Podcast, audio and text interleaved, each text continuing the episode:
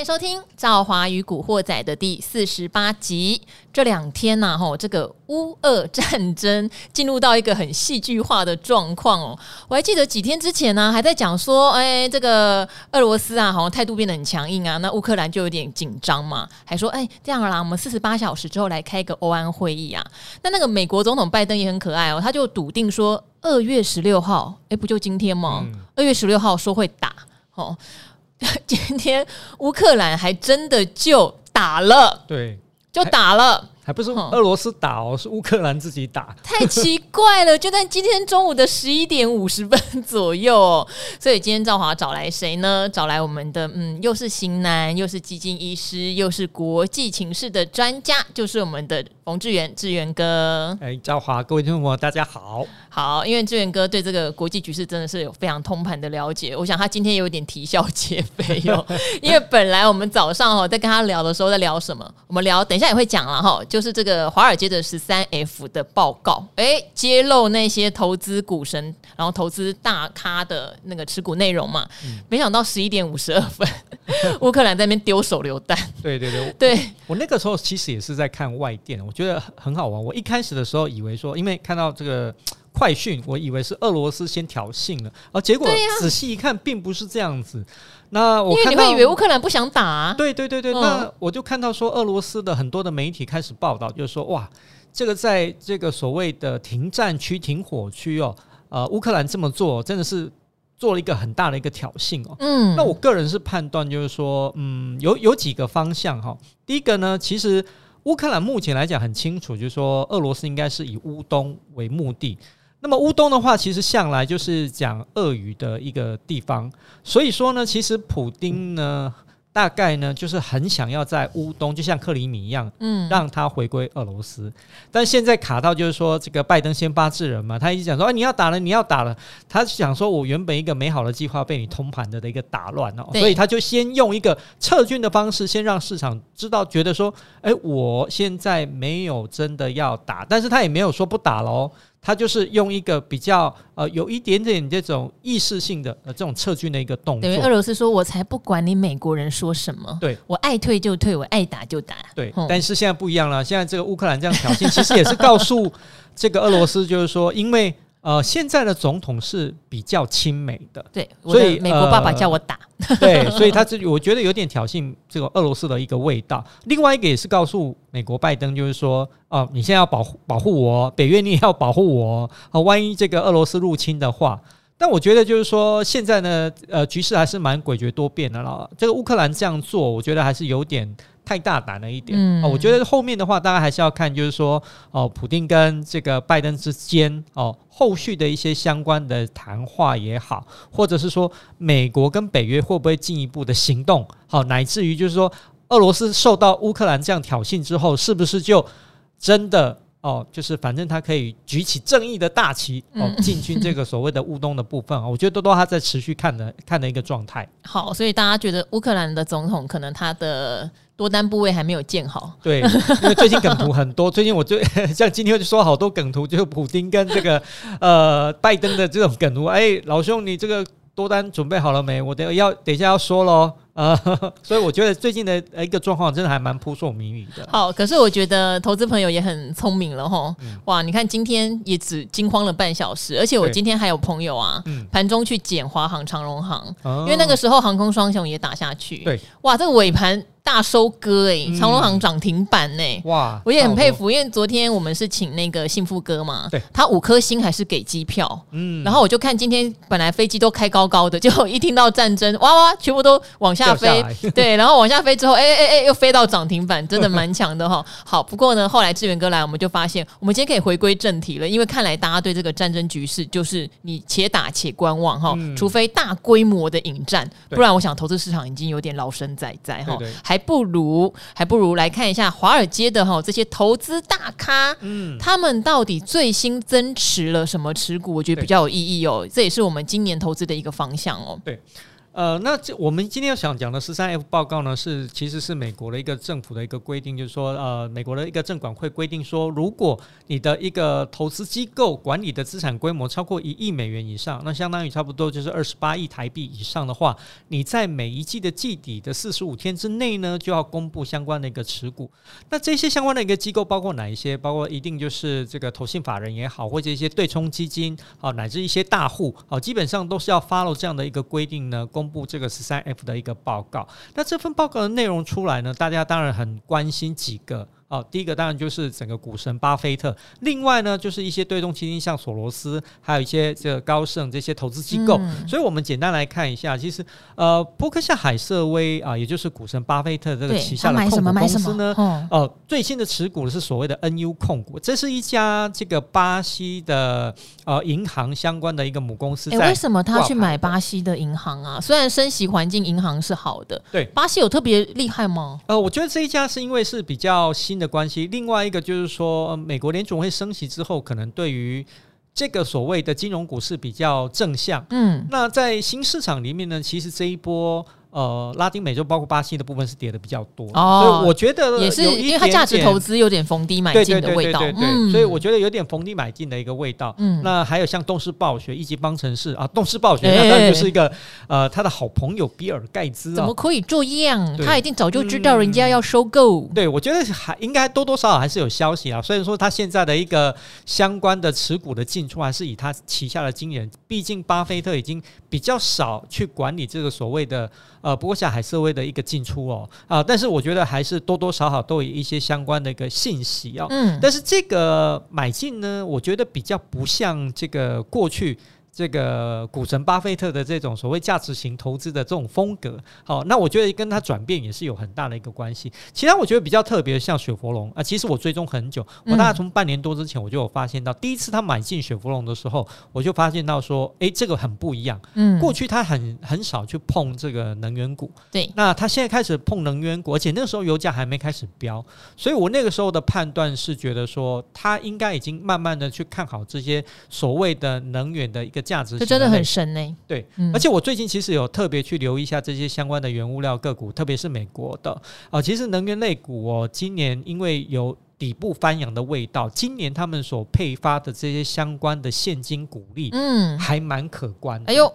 嗯，再加上他们营营运有一个比较大的一个呃反转，所以我觉得这一块来讲啊，我觉得这一波其实股神在能源股方面算是还蛮成功的。那他还有卖出，我觉得有值得留意的地方，卖出了好多生机类股，像艾伯维啊、必治妥啊、啊 TIWA 这一些相关的制药或生机类股呢，其实都在卖超的名单里面哦。所以他也认为将来可能就是与病毒共存的日子来了哈，因为莫德纳在美股也跌很多很多。没错，所以这个呢是所谓的股神巴菲特。嗯、那索罗斯的话就比较多元哈，啊，他基本上呢有买了一些所谓 Rivian，也就是所谓的电动车，它背后金主其实是亚马逊。嗯，啊，另外他卖出了 Nasdaq 的这个 ETF 的 Put，也就是卖权哦，所以是买进它的卖权，所以等于是看空。嗯，好，他同时也卖出了所谓的 ETF 的 Nasdaq 的 ETF QQQ。嗯，所以呢，基本上来讲对美股都是比较看空的了啊。嗯，但是他又买。什么？哦，台积电的 ADR，对，他一直持有台积电 ADR，哦，但是他卖出了 Amazon 啊，他新增持股呢比较特别的也是有什么？Rivian 啊，另外一个就是派乐腾啊，派乐腾的话，其实在这个疫情期间呢，我我我我看过他的东西，我觉得还蛮特别。美国人其实，在疫情期间还蛮喜欢用这个所谓的线上的教练的这种，嗯、而且他们有很多明星级的一个教练，所以派乐腾这这档股票，其实在。呃，这个所谓封城期间呢、哦，这疫情红到不行，红到不行，嗯、股价大涨。但是呢，在这个疫苗问世了，开始陆续解封之后，哇，派乐腾的股价真的是这个一泻千里哦。嗯、那从高点下来，大概已经跌了超过超八成以上。那最近有一些有一个消息啦，当然我们还没还没确定，就是说，呃，有可能他会卖给 Amazon 哦，有这样的一个消息出来啊。但是我觉得就是说，现在整个。呃解封之后经呃恢复经济的正常生活之后呢，哦、呃、这样子的一个个股来讲的话，可能就是不是。呃，未来是比较流行的一个个股了啊。哦，没关系，我们看一下索罗斯是不是跟巴菲特一样要做内线交易。对对对对对对，搞不好他就是知道派乐腾要卖给 Amazon 是真的，啊。对对对对，也是有可能，哦。对呀，啊，这些人。嗯，那投资机构的部分呢？我们看到高盛的话买进呢，呃，是 Tesla 的 Put 卖权买进 Tesla 的卖权，所以是比较看空的。嗯。但是呢，他新增了什么啊？也有也有 Rivian，所以他是觉得 Tesla 可能太贵，而不是看坏电动车。对对对对对，对。没错，那卖出呢？我觉得比较特别，像阿里巴巴哦，就像中资股的部分是比较偏向空方的。嗯、哦，另外来讲，Meta 哦也是，我觉得他们应该我们两个把 Meta 讲到。对，那我我我觉得高盛应该已经先知道说 Meta 的财报可能没有太好，所以你看。呃，他等于是在这个 Meta 公布这个财报不如预期之前，就已经把它卖出了。嗯，好厉害。对，那那个安硕罗罗素两千 ETF 比较偏中小型的 ETF，基本上也是在卖出名单的。那那个贝莱德 BlackRock，它买进的比较中规中矩，呃像微软呐、啊，呃，这个辉达、啊、Tesla、高通、博通，哦，其实基本上大概不。呃，还蛮符合一般正常的投资机构的买进，然后卖出哪一些呢？他比较不看好，像 PayPal 啦、Disney 啦、摩根大通 哈这一些。那新增持股呢，比较特别的，还是在这个 Rivian。哎、欸，他们全部的人都在买 Rivian 呢、欸？为什么哈、呃？我觉得有几个原因啊。当然来讲，电动车绝对是一个未来的一个趋势，但是呢，Tesla 真的涨太多了。那你这个时候要这种投资机构去大幅再去加码 Tesla，他们会觉得风险其实还是蛮高的。嗯，那这个 Rivian 基本上算是这个所谓的电动车的新创的公司。那最主要是后面呢，它有个富爸爸，有个大咖金主在支持，嗯、就 Amazon。Amazon，嗯、那你会发现到说，呃，Amazon 其实它。不只是在这个部分竞争，因为呃，他们的呃贝佐斯跟马斯克互相看不爽，他们从太空争夺到这个地面，哦、呃，在太空，其实，在 SpaceX 呢，呃，马斯克其实在，我觉得他相对来讲是比较领先的。嗯，那 Amazon 也有，但是我觉得他的感觉上来讲就没有像。这个 SpaceX 部件的这么完整，所以它在太空任务里面或太空计划里面，我觉得就是呃稍微会比较落后一点。那在地面上来讲的话，当然 Tesla 是遥遥的领先。当然来说，如果你就像这个 Apple Car 这个一一直大家一直在呼唤，但是还没有出来，所以呢，嗯、最简单的方式就是有没有新创的公公司，那有这样子的一个。敢于挑战 Tesla 龙头地位的，那我觉得 Rivian 就有这样的一个特色在，对，所以呢，Amazon 就去投资这样的一个公司。那其实，在这一波里面，你会发现到 Rivian 的股价呢，真的是也是很飙，嗯，那也是受到法人比较大的一个认同哦。是。好，因为 Amazon 的本质哦，其实他们哦，为什么贝佐斯跟马斯克互看不顺眼？他们其实有蛮像的特色。嗯、Amazon 亏非常久耶，对对，然后他就一路烧着投资人的钱做他的梦，但他把它做起来了，嗯、股价哇，这个。不可同日而语啊！对，所以 所以他们都是敢做梦，也敢跟投资市场要钱的人哈。好，但是这边的话，我们请志远哥也快速哈做一个扫描啦。就是台湾其实你要投资电动车的 ETF，现在很多耶哦，有可以投资在全球的，也有光是台股自己供应链的，两种都有哦。对。那我们看到国际大咖都这样子很看好 Rivian，那其实呢，台湾呢也有相关的电动车的 ETF 啊。其实这一年以来啊，真的发了非常的多，我觉得还蛮好，这个现象还蛮好的，因为。台湾的投资人很喜欢这些相关的主题性的一个商品。对，那在买不到美股，或者是说买美股有相对比较多限制，甚至于风险的情况之下，我觉得介入这些 ETF 蛮倒是一个蛮好的一个方式。嗯，那这些相关的电动车 ETF 也有它的一个特色在，我主要分成。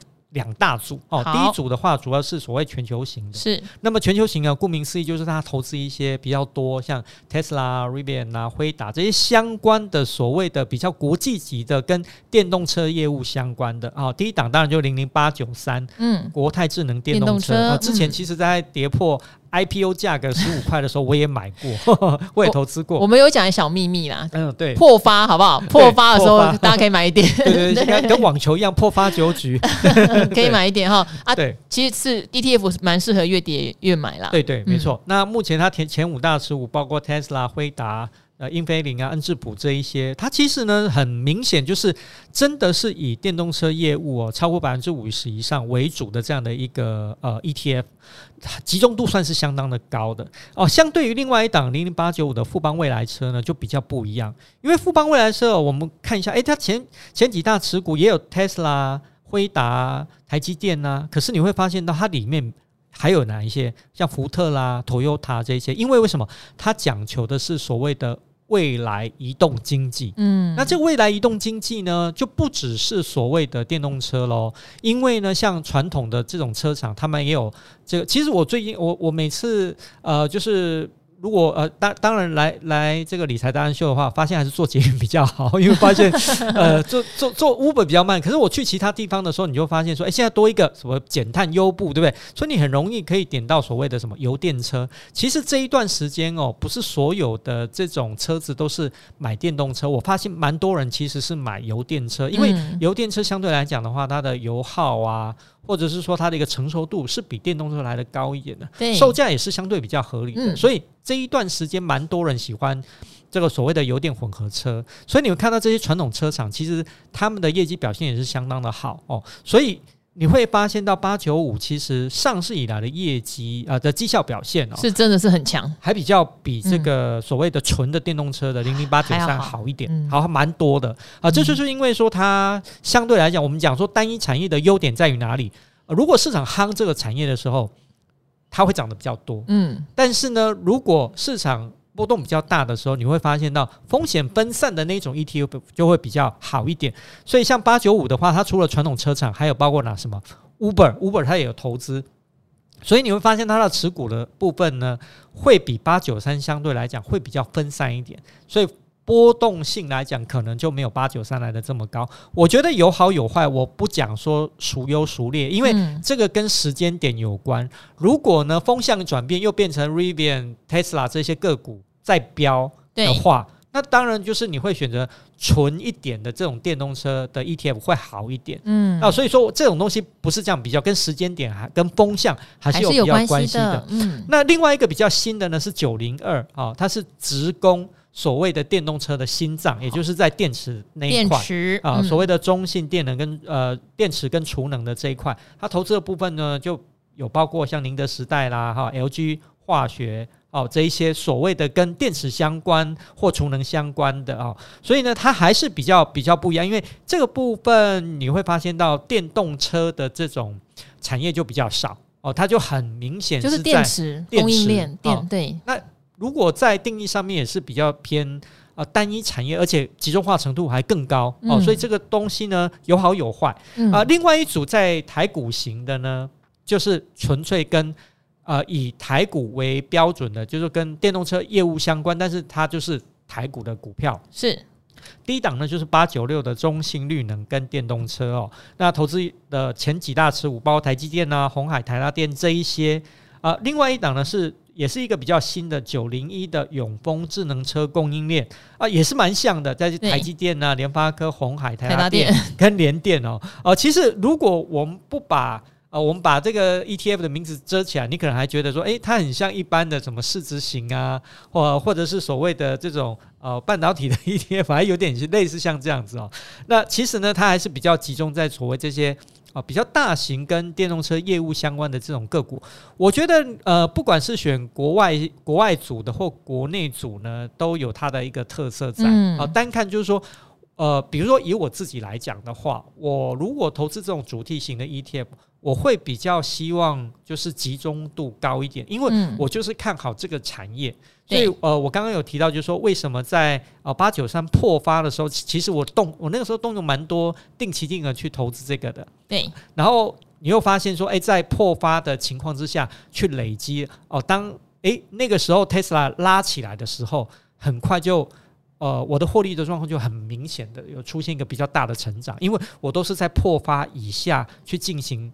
呃，不定期不定额或者定期定额，所以那个明效果还蛮明显的。所以我也会鼓励大家，就是说，呃，如果这个产业，我觉得还是一个蛮夯的产业，还是值得留意哦。所以呢，这一些如果有你看好的话，当然，如果你认为就是说你不希望波动那么大，那也许你可以选择就是说，可能它的产业布局是比较宽广的，譬如说像八九五的部分啊。但是不管哪一个，我觉得这一种主题型的 ETF 哦，基本上来讲都会比传统的市值型的波动来的大，因为它毕竟是盯住单一产业的，所以你在投资的时候要留意它的一个波动性跟风险。好，所以志远哥讲的一个东西很重要，就是他知道自己喜欢什么，以及他如果喜欢这个类型的话，他要怎么样做投资的操作策略哟。好，例如说有的电动车，它传统车厂也有嘛，然后电动车方面的也有，整个供应链都有，就是比较广。比较广的好处是说，今天可能 A 在跌的时候，B 在涨，它整体的波动比较小。可是因为志远哥他会觉得波动小，那好像没什么意思。波动小，他可以买指数型的商品就好了，他要的就是纯。滚。哦，但是这个纯呢，就变成今天如果这个电动车的族群都在涨的时候，它就涨很凶；嗯、都在跌的时候，就跌得很凶，因为它没有别的相关产业来帮它辅助了哈。啊、像昨天台股其实，哎、嗯，电动车的相关的族群还蛮强的。对，那可能这档就会比较明显，对不对？哈？然后当然也会跟它的区域有关，好像其实像。中信的电池那一档，它也蛮纯的，它就是 focus 在电池，但是因为它的族群是分布在中美韩，我记得，对。对，就中国、美国、韩国三大块是最主要的持股。嗯、那刚好宁德时代最近的股价比较不好，对，所以就会相对比较压抑它。嗯，好，但是无论如何有策略很重要哦，我就常常讲越跌越买嘛，不会错嘛，嗯、因为它不会通通倒光嘛。那我觉得投资这些 ETF 还还有一个好处就是我们。呃，比较难，就是大多数的投资人呢，比较去难，就是说，哦、呃，每一个市场就要，比如我如果要看这个中日韩这些相关的，这这种所谓的个股电池相关个股，嗯，其实那个时候我有想要去投资 LG 化学。啊。啊、呃，因为我觉得说，哎，它的一个技术来讲算是蛮蛮好的，对。啊，那个时候最更早期呢，其实是 Panasonic 啊、呃，它专门在供应所谓的 Tesla 的一些相关的电池，嗯，那时候我就有在想说，如果能够投资这些相关个股的话，未来应该是还蛮好的，嗯，那你看。现在才没多久，这些相关的所谓的 ETF 就已经上市了。对其实我觉得它可以帮你。打包一个，其实还是蛮好的一个选择的一个方式。如果你对这个产业有兴趣的话，好，那我们也就顺着这个话题后来回答我们亲爱的听众朋友的问题。因为有蛮多的听众朋友会留 ETF 相关的问题给我们，而且我觉得当您选择了 ETF 哦，这个观念就显得相当的重要哦。因为显然您是有想要长期不要担惊受怕，有没有？又可以一次网罗很多的股票，用这样的念头来进入投资市场哈，其实真的是一个相对风险比较低。大家也会买的比较舒服的一个工具啦。嗯、好，那一样，赵华在回答问题之前哈，非常谢谢大家愿意留言给我们。所以呢，如果能够把您的问题更具体的哈，就是到底为什么你要这样买，为什么你要这样卖，告诉我们，我们会回答的更怎么样，更贴切哟哈，可能更能解决你心中的疑问哦。那赵华最开心的就是发现越来越多人真的开始投资观念建立起来了。然后也有越来越多人说，其实没有问题，只是来谢谢，这些都是让我非常开心，而且也是我做这个频道的目的啦。哈，好，那我们就来回答一些跟志远哥相关的问题哈。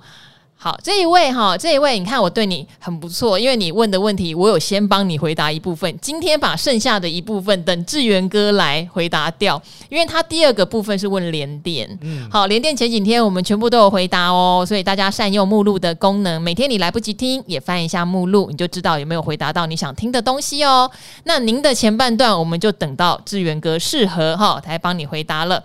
好，这边写射手万岁哈，这个是 C C C H 十二 K H 哈。好，第一次认识赵华是在理财达人秀的节目，是透过 YouTube 看重播，很喜欢赵华是跟散户站在同一阵线，大方说出自己也有被套牢或赔钱的时候，真的就算是志远哥也会有的啦。嗯、对啊，任何人都会有哈，没有神的。巴菲特也会看错啊，投信也会被套啊，哈、嗯。但是你如何小赔大赚？如何长期保持胜率？我觉得这个是最重要的事情哦。好，让散户们哈透呃呃更想脑力透过节目学习，应该是努力透过节目学习，对不对哈？呃，也知道起初起步的跌跌撞撞是必经之路，真的刚开始赔钱你会比较容易上手哦。现在有 Podcast 更方便了，好，随时戴上耳机听，日更辛苦喽。新年新希望，听到赵华你说投资美股指数的计划哦，想听赵华分享为何你会选择投资的标的？你会使用用富委托还是海外券商？为什么？好，这是你第一个问题。等下志远哥，因为他有买美股，他会分享他用的工具是什么哈。那第二个是问，我是价值投资，发现至上的成长不错，本益比低，这几年股利都发的不错，有买进，但它不是会爆冲的股票哦，所以一直没什么起色。不过也没跌，所以想听听老师的看法。哎，其实你把看法讲完喽，对，你把看法讲完喽。至上就是通路股嘛，哦，我们这几天一直在讲说通路股都很适合存股，当然有时候会发生像文业这种猛飙的情形哦。至上唯一唯一你要注意的就是它的大部分的产业是集中在记忆体哈、哦，它是代理三星的记忆体，所以如果今天记忆体的呃整体市况真的有明显向下的话，它的获利可能会有一点点影响。不过无论如何，它是赚所谓的转手财，所以它的影响不会太大，它就是一个稳定的存股标的。那当然不要哈，昨天有特别提到，刚好就在昨天急涨三趴的时候，不要买通路股哦。有黑的时候，有比较跌明显的时候，反而是值得入手的。那因为你讲了，它不是会爆冲的股票，所以你就不要用这种期待来对它哈。忘记它，好，有空就买一买，好不好？好，我们来回到美股的部分。嗯、我那时候志远哥应该也有听到嘛，我要分批去买那个纳斯达克和费半嘛。现在小赚啊，好小赚，我离麦克风太远了。那时候我有跟听众朋友，其实我有分享，我买的是国内发的 ETF，就台币计价，嗯、然后在台股市场挂牌。为什么呢？因为我很懒呐、啊，我很懒惰。那我非常感谢台湾的金融机构发行了非常多好的 ETF。对，就像刚刚志远哥提到很多那个投资在呃电动车的 ETF，他都可以去买美股、韩股、日股、陆股。他帮我买了，嗯，对，我为什么还要自己去各地方开户？然后再加上说付委托，我真的是觉得对我来说它的成本高了一点。那我也不太想去计算那种美元跟台币之间汇差的一些问题，对所以我就是选择在台湾买美股相关的 ETF。那上次也有讲买纳指跟费半，是因为我自己喜欢科技股，这两个市场跌的实在太深了，尤其是费半，嗯、所以我有一点点觉得，那这样往下买我不会受伤，不会吃亏。重点是我是想花一整年的时间哈，分批布局。哎，你知道台湾也有费办跟呃，台湾有纳指的正二。然后也有元大那个 S M P 五百的正二，嗯，有时候短线如果你真的觉得要抄底，可以用正二，哎，对。对，一个反弹就一下一天也是赚六七趴，很少 ETF 可以这么猛的，但它就是正二。哦，我不是鼓励哦，这个就是短线抄底，对对，我我在美国还有看到那一种就是所谓的三倍或五倍的，对，而且只集中在所谓的少数个股，就比如说像尖牙股，它有所谓尖牙股的 ETF，然后三倍，哇，小钱小钱 可以玩玩看哦。好，那志远哥你买美股是用什么工具呢？哦，其实我都有哎、欸。哦，我们今天讲付委托，为什么叫付委托？就是说，哦，你在台湾，因为我们是台湾人，台湾人如果直接在美国下单的话，基本上是没有办法。嗯，所以我们基本上就是，我们如果交易台股，是不是会在一个券商进行开户？对。那通常这个券商如果他可以去呃做这个所谓的海外这个证券的购买的话，他们就会跟海外的这家。证券机构呢做一个合作，嗯，所以呢，基本上为什么叫复复就是两次的意思，两次哈，重复的复，对，那我们就是说，我们请这个国内的券商下单，譬如说我要买 Tesla。好，我要买这个 Meta 或 Google，然后我告诉这个券商，国内的券商，然后这个国内的券商呢，再透过他跟他配合的这些海外的券商，因为它有两次嘛，哦，对于我们来讲是两次，所以这种叫做复委托。好，复数的复好，这样比较清楚。对，那复委托的好处在哪边呢？就是说，因为基本上呢，如果你透过国内的券商的话，这些金流。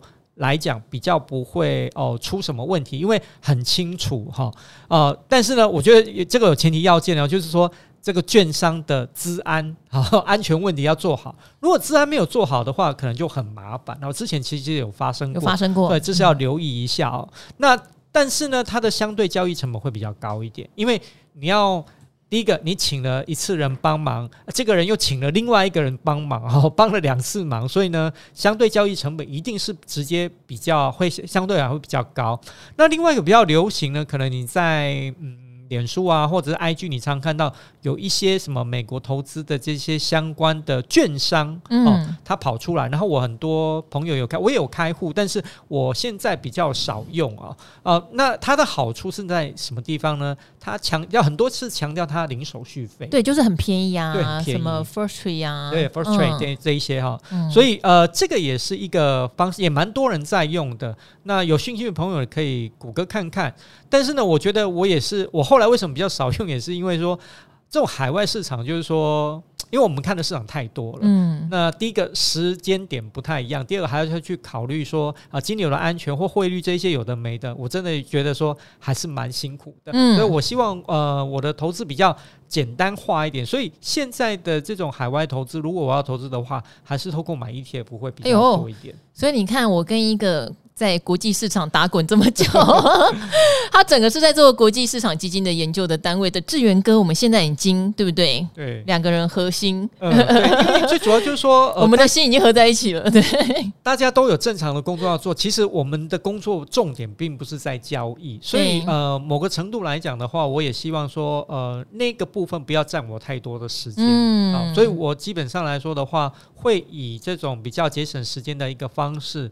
呃，去做一个相关的一个投资。那国内呢，有个好处，其实刚刚赵华有提到，就是。现在国内的，我觉得在被动式管理这一块的话很积极，对，呃，尤其在主题性的 ETF，我我我我那个时候在讲说，呃，那元宇宙在流行的时候，我就在想说，一定有投信已经在研究的所谓的 元宇宙 ETF。那一开始的时候，他们是用搭售的方式，就是说把几个旗下的 ETF 啊，这个配这个一配二或者 A 配 C 这样的方式跟你讲说，哎，我这样跟元宇宙的概念也有七成八成以上的这种覆盖。概率也是一样哦，好但是这是一种方式哦、呃。那后面呢，就马上就有投信跑出来，就是说啊，我就发一档纯的这种元宇宙概念的 ETF。电动车也是一样，就是说，呃，一开始大家想要买特斯拉怎么办？那有几个方式，透过付委托去买，或透过这些海外券商去买。嗯、但是呢，特斯拉的暴涨暴跌，有时候你其实是不好掌握的。那如果你还想买其他其他的，像 Rivian 啊，或其他的这些相关的叫 LG 化学这一些，钱不够，对，嗯、所以呢，不如透过这种 ETF 的方式，其实我觉得真的也是蛮好的。嗯，好，因为吼市场在哪里吼，产品就会应运而生，大家不要 担心哦。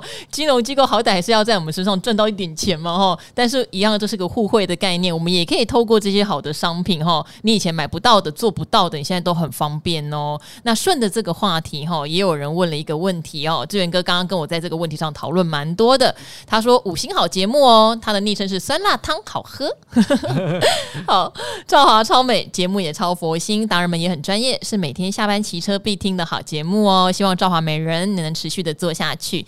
想请问志源哥，为什么台湾都没有发行像美国女股神方舟投资那种的主动式管理基金 ETF 哦？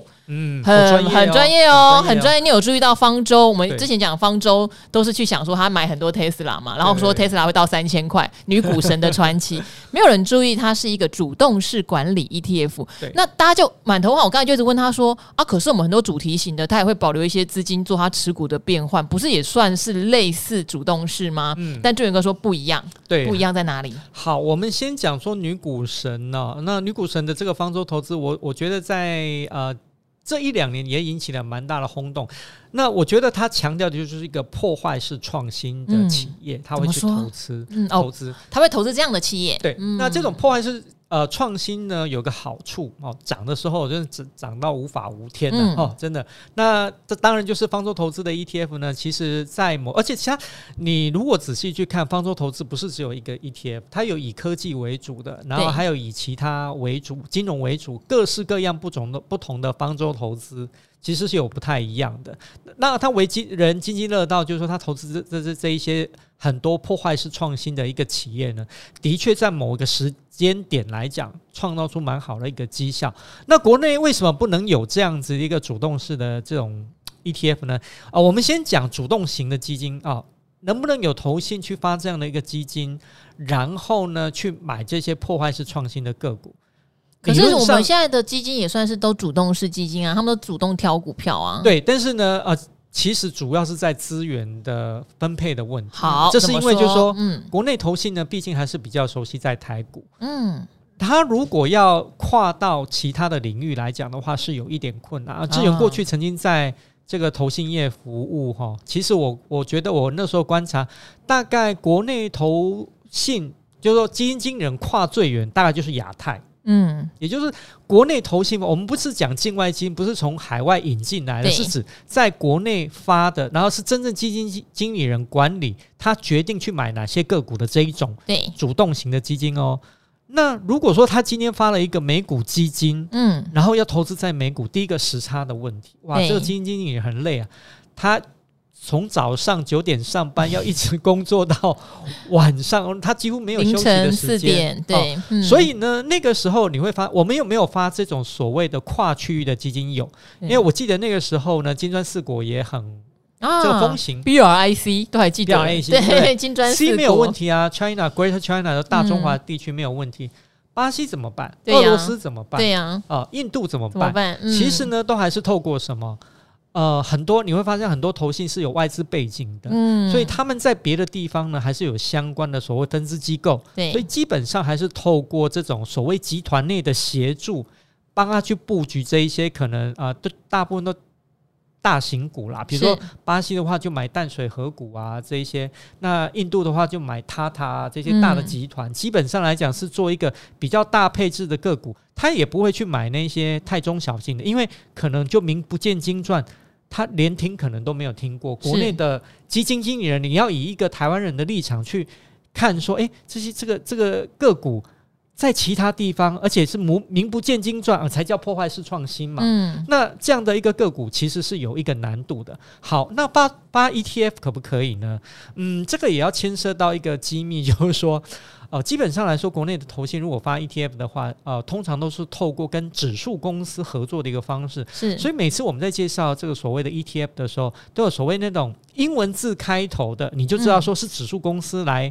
协助推销给投信去啊、呃、买这个指数，然后可以去配置他们的 ETF。好，大家知道 ETF 都是有追踪指数这件事吗？哦，嗯、大家我不晓得大家可能有没有这样的概念？你要做一档 ETF，你要有相对应的指数，就像元宇宙的 ETF，、嗯、它跟踪的就是元宇宙指数。指数有指数编的方法，对例如什么样的公司权重多少趴，它其实都写得清清楚楚。对，而且你特别注意到说这些呢。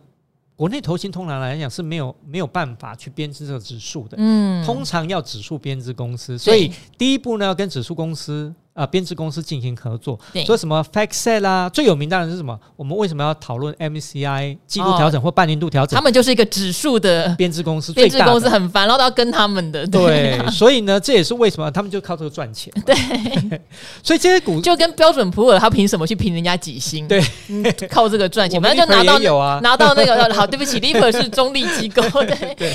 总之就是这种事情要拿到你的公信力，大家要听你的啦。对，好，那。编制这个指数之后呢，还要什么？透过主管机关的核可，核可你编的真的有很不错哟，我们认同你这样编。那我觉得呢，嗯、国内的环境呢，其实还是很保护国内的投资人的。是的，所以如果今天呢，投信跟了一个指数编制公司，那编了一档非常像方舟投资一样，是很我们讲说不要讲激进啊，就是很积极的这种指数。例如说都没有赚钱哦，但是会飙。嘿，你看投信谁敢买这种公司？他觉得未来会飙的话，连连投信都不一定敢买，对不对？对，投信规范很多。这种指数如果进了这个主管机关的话，通常会被打枪。在台湾啦，对，在台湾。对，所以为什么说国内比较没有办法？但是说，嗯，主管机关是比较保护国内投资人的。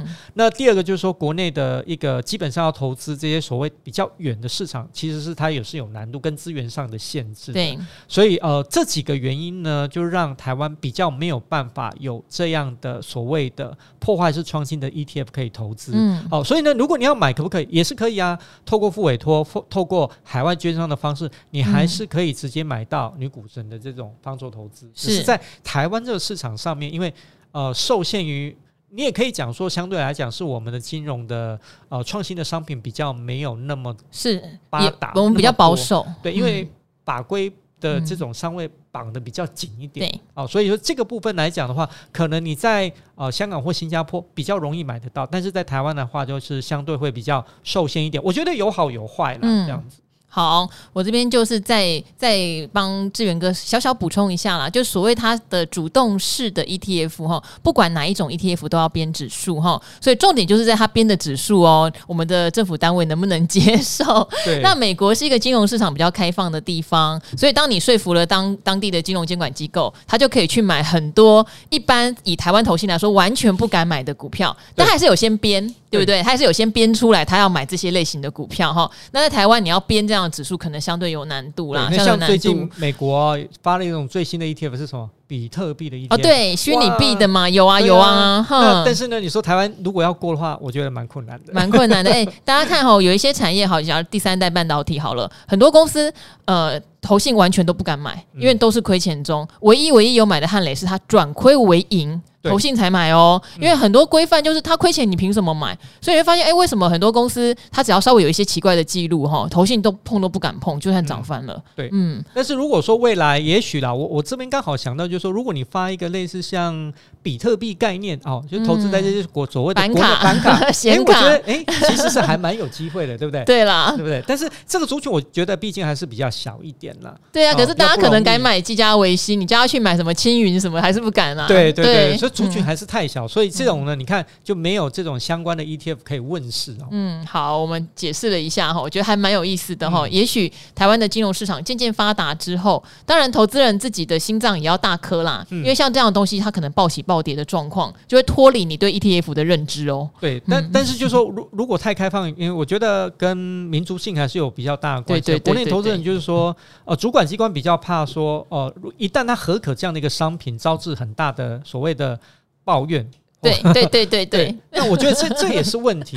那与其这样的话，就相对保守一点。所以我才讲说有好有坏。你太开放的话，有它的优点，也有它的缺点。没有错哦。好，这边的话还有一个，我觉得也问的很专业哦。他说每天必听必看的节目《理财达人秀》，那希望现在每天你也必听赵华与古惑仔哈。他叫做皇族，嗯，好好好好高贵的名字。嗯他说：“从存股 debug 哦，这个是股鱼的教学专栏哦，我这边再宣传一下，理财达人秀里面其实有很多的纯网络版教学，而且叫做系统性教学。像如果我们基本面，我们可能就会从到底怎么看 ROE，怎么看 EPS，然后一直到慢慢进阶哈，越来越难呐哈，就是例如看什么三率三升呐哈，还有各个产业怎么看，所以。”我记得有很多的朋友也会在这个赵华宇古惑仔问我们基本面怎么入门，不妨花一点时间好不好？我们都已经做了不知道有没有五十集，是一个非常容易让你慢慢慢慢吸收阅读的平台哟。吼，来挖宝好不好？好，直到每日更新的节目，好，因为存股底 bug 大概一个礼拜到两个礼拜一集，现在理财达人秀是每日更新，好，赵华与古惑仔也是。每天必看必听哦，收获良多。非常喜欢主持人幽默风趣的风格，反应也好快哦，很有内涵。关于 ETF 有些疑惑，想问问看。第一档哦，零零九零四括号星光台湾半导体三十，这个刚好星光投信的董事长哦，刘坤锡前两天有来，他还置入了哈、哦，我没有要让他讲，他自己就讲起来了，没有关系，没有关系。这一档赵华也再解说一下，它完全是按照台湾半导体股的市值做排序，非常的被动式投资，但是。你说到一个重点喽，它设有单一持股三十趴的上限哈，这样子是不是就不能让持最大权重的完全发挥呢？这样子的设定有什么好处呢？等于说，也许不止这个星光台湾半导体三十，很多公很多的 ETF 有设定，免得变成台积电 ETF 嘛。哈哈，这是第一个问题，先请志文哥回答。嗯、呃，我觉得指数的设计是这样，就是说，嗯，没有孰优孰劣的问题哦。譬如说，以刚这个零九零四这这这个来讲的话，我觉得三十已经比很多半导体的 ETF 来的高了，嗯，已经高非常多，就是它的上限已经高，有的是二十，有的是十五，十五，对，就不一样啊、哦。嗯嗯、那如果说你获得很高，譬如说像富邦科技，它台积电我记得到将近七成。对，以前有，就是你买台积电，你也可以买富邦零零五二。对 对，所以呢，它曾经台积电有的涨停板的时候，我很少看到可以 ETF 居然可以涨停板，因为它是一篮子嘛。对，所以呃有好有坏，因为呃现在台积电是这样哦，它盘了一整年。然后好不容易现在有突破，呃，如果它在盘的时候权重很高，你一定会骂这档 ETF 是怎么怎么样？嗯，都不动啊，因为台积电那么多哦。但是呢，当台积电动的时候，台积电不呃的这种所谓的配置比较高的话，它有又有这样的一个好处。所以我觉得还是要看你的一个投资倾向，因为这档的定义哦，我觉得它很简单，它就是告诉你说。如果你要选择市值型的话，你选零零五零；你要选择半导体的零零五零的话，你就选择这一档。哦，对对对，哦，它也没有加什么高股息 ESG，什么都没有。所以，如果你觉得它这样的一个投资逻辑可以接受的话，我觉得它就是你可以接受的、可以买进的这种 ETF。嗯。但是，如果你考量的点比较多，譬如说你要考量，譬如说股息的收入也好，啊，有没有 ESG 也好，你可能还要再加入其他的因子，可能这一档来讲就没有来的这么好。但如果你觉得这一档，诶市值型的可以说服了了你，我觉得三十个 percent 其实已经算是很很不错了。嗯，对。但是如果你觉得不够的话，你可能就要选择像富邦科技这种。对，因为台积电的比重更高，但是它很明显就是我们讲的，就是诶，它是不是太像一个只是以台积电为主这样的 ETF？是不是失去了原本这个 ETF 所谓分散风险这样的一个效果啊？这你也是要考虑的。好，所以你问的是有什么好处嘛？好处就是 ETF 终究是利益在分散风险，对，所以它不太可能变成单一持股。那时候富邦科技、台积电就是。富邦科技是以科技股为主，你看台积电占科技股就可以占到百分之快七十的权重。如果是单纯就拉出半导体，嗯、那你买这档可能真的就是买台积电就好了。所以他才去限定说，他有点台积电条款啦，台积电就百分之三十就好了，其他才能分配给其他更有活泼性的一些半导体类股，对不对？好，所以这个是它的好处哈。ETF 的本质分散风险。好，第二题，想投资台湾的呃台股的市场报酬，等于是他想要投资台股的加权指数。的意思哦，所以他目前把百分之八十放在零零六二零八，这个是也是富邦发行的一档，就是台股权值的 ETF 哦，加二十趴的零零五一零零五一的话是元大发行的台湾中型一百，两个加起来，其实你买到的就是台湾市值的前一百五十大哈。来配置，好咯，尽可能呢，因为它就是要分散风险嘛，所以你看，你第一题跟第二题也是重叠，你自己也知道分散风险很重要。然后呢，要贴近市场报酬，有没有 ETF 最能贴近台股权市场的指数呢？括号加权指数加贵买指数。好，这个我们等一下会来告诉你，这有一个什么小盲点，好不好？然后再来，你有提到另外一个事情是零零六二零三元大 M A C I 台湾含有八十六只股票哈，涵盖市场七十三趴的范围。零零六二零四永丰台湾加权还有两百只，涵盖市场八十二趴的范围，但是内扣费用吼，近五年平均超过一趴，吃掉太多的获利有点难接受。好，这又提到了内扣费用，也许等一下。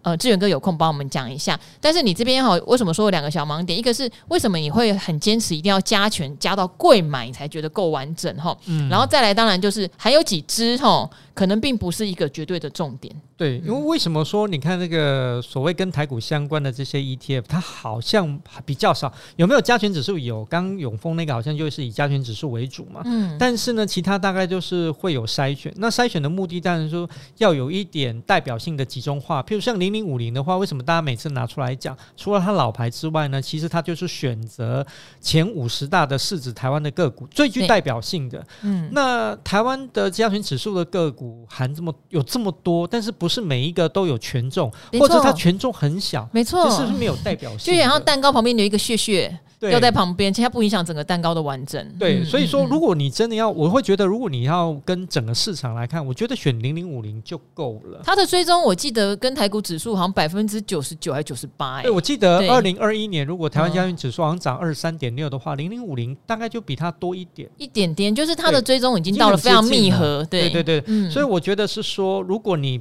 比较重视风险分散，希望说跟市场很。类似哦，以加权指数来讲，我觉得零零五零大概就够了。哦，零零六二零八也差不多。对对，那顶多你要贵嘛，我们有富贵五十。可是我们是刚才在讨论，是觉得你真的不需要再多买一个富贵五十。哎，发行商不要骂我，你就买零零五零或是零零六二零八，就真的很贴近，很贴近。对对对对对。嗯好，然后为什么说档数没有那么重要？因为前五十只，你看它的追踪率可以到百分之九十几，嗯，那你前两百只也差不了多少，对，那个变化很少。因为你市值排到两百后面的，说实话就是真的就是屑屑，嗯、没错。以权重，我不是说他公司不好哦，嗯、以权重来说是屑屑，对，哎，真的不要太在意。呃、对，另外来讲，就是说我如果我们以入股来看的话，入股的。挂挂牌的家数比我们台湾多很多，所以你看它相关的 ETF 的话，什么沪深三百，好，它就会扩得比较大。但是呢，大家还是会比较看什么 A 五十啦，你会看外资编制的还是很集中化，啊，前五十大，他们就觉得差不多就够了。哦，所以说我觉得，呃，这这个不是在做范围的一个多多大多小，而是在于就是这个指数有没有办法充分的去反映它要这个追踪的这整个市值或整个代表的意义。嗯，所以我觉得这样是比较重要的。没错，好，然后还有讲到内扣费用啦，嗯，我们每次讲 ETF 多多少少都会有人来聊说，不管什么内扣费用、手续费的问题。对，嗯，好，志远哥来讲一下好了，这个内扣费用到底有没有？值得这么样的重视它？哦，我自己呢，坦白讲，我个人来讲，我是没有，因为、嗯、基金医师哦，看了几千档基金，他没有在重视。呃，为什么有？有几个原因，就是说，第一个，呃，我们既然是投资，我我我是比较看大趋势、大范围的，嗯、所以我呃，就是放呃捉大放小。对，所以我基本上是这样的逻辑。那做大的意思就是说，第一个，我希望说我买的这个基金或者 ETF 是第一个贴合我的投资目标。当然，我对它的绩效是有期待的。如果我看对的基金或 ETF 的话，呃，基本上它能够带给我一年超过两成的报酬，我就很满意了。嗯，那、啊、你说内扣费用能有多少？我觉得扣一扣之后，我还能有两成以上，我其实是不太在乎这个内扣费用的。那当然，就说你就好像也有很多人讲说啊，你零股啊，如果你零股交易，你一定要买超过多少钱以上啊，不然的话，这个证券商就会跟你收呃最最小收到二十块。嗯，我跟我妹说啊，你咋扣就扣一啦，因为会帮你赚钱的，其实不要我我我是觉得不用去在乎这一种。但是如果你真的要要我，但我不代表说我是对的，我只是觉得说，如果你锱铢计较的话，你手续费当然要盯，内扣费用你也要盯。只是我觉得啊、好累哦。我希望我的投资简单一点，所以我只在乎说我有没有看对。如果我看对的话，我相信我投资这个 ETF 或我这个基金的话，绝对会比我带来更多手续费或者是内扣上面的这种所谓的。这相关的费用，好，这个内扣费用当然有很多的原因哈，例如我记得之前有一档代号忘记了，抱歉，它是一个高股息的 ETF，嗯，但它是积极换股。他是要赚那个除权息前的价差，哦、后来网络不是把他骂炸吗？因为他持续他的换股频率比较高的话，他可能所谓的内扣费用或者他的管理费用就会比一般很被动的高。好，但现在来了，你今天看到一个很帅的天才或者很美的你的天命真女，但是你追她可能会比较费力，嗯，但追到之后你一辈子都开心。你可能要送花，你可能要体贴，你可能要投其所好，好，但是你追到之后你一辈子都开心。对对，那还有一个就是很平很平凡，或者说他嗯，你觉得。觉得你很很不费吹灰之力哈，你就可以追到了。可是你一辈子都觉得哦，过得有点痛苦无聊，好、嗯嗯，可是没有花成本。嗯、你到底要哪一个？对，你到底要哪一个？那我知道网络上有好多的文章会非常去计算那个内扣费用。什么？如果你内扣费用是一趴，你内扣费用是零点五趴，哦，你四十年下来会差多少？嗯，你先问你自己，你会不会买它四十年？好不好？就是。你去选择标的哈，这个标的够不够漂亮？它能不能帮你带来你要的报酬？我觉得这个是第一优先，对，而不是说我能够从呃一趴的费用变成零点八趴，我就觉得赚到了。No，No，、嗯、no, 不是这样想的，好吗？哈，不要太计较这些小东西啦。哈，当然，如果真的有异常的高的，我们也是会会注意啦。但真的还好啦，嗯。